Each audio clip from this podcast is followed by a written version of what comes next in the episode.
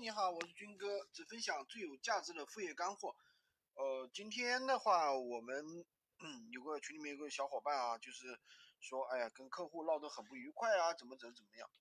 其实呢，这是我们在处理售后的时候啊，呃，处理的不恰当啊。我们在处理，我我说实话，卖了这么多产品，当然也会遇到很多售后。那么遇到售后的时候呢，不管怎么样，再刁难的客户。我都会处理的很好。那就算有很多客户有售后啊，就是因为比如说产品，甚至是产品质量问题，产品质量不好，那客户很多时候都会给我好评。那我我们处理售后的时候应该怎么去做呢？处理售后的第一个原则很简单，道歉，以和为贵。那么哪几种情况要道歉呢？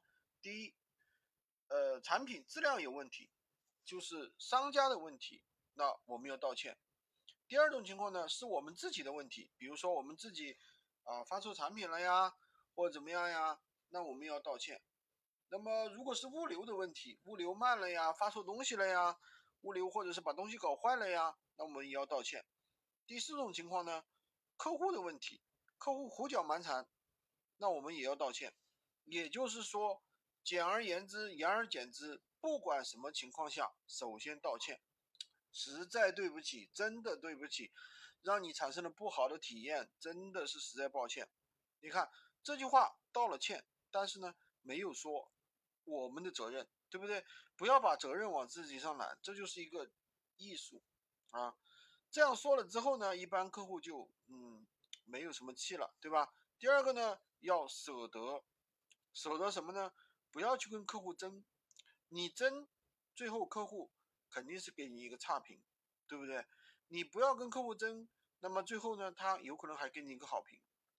比方说，有的时候客户说，那个这个运费，你看你能不能付一下，对吧？